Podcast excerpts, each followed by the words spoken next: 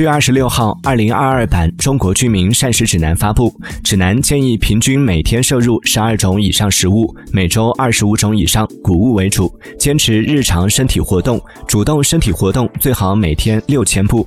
每天摄入不少于三百克蔬菜，深色蔬菜应占二分之一。每天摄入两百到三百五十克新鲜水果，果汁不能代替鲜果。建议低身体活动水平的成年人每天饮七到八杯水，相当于男性每每天喝水一千七百毫升，女性每天喝水一千五百毫升。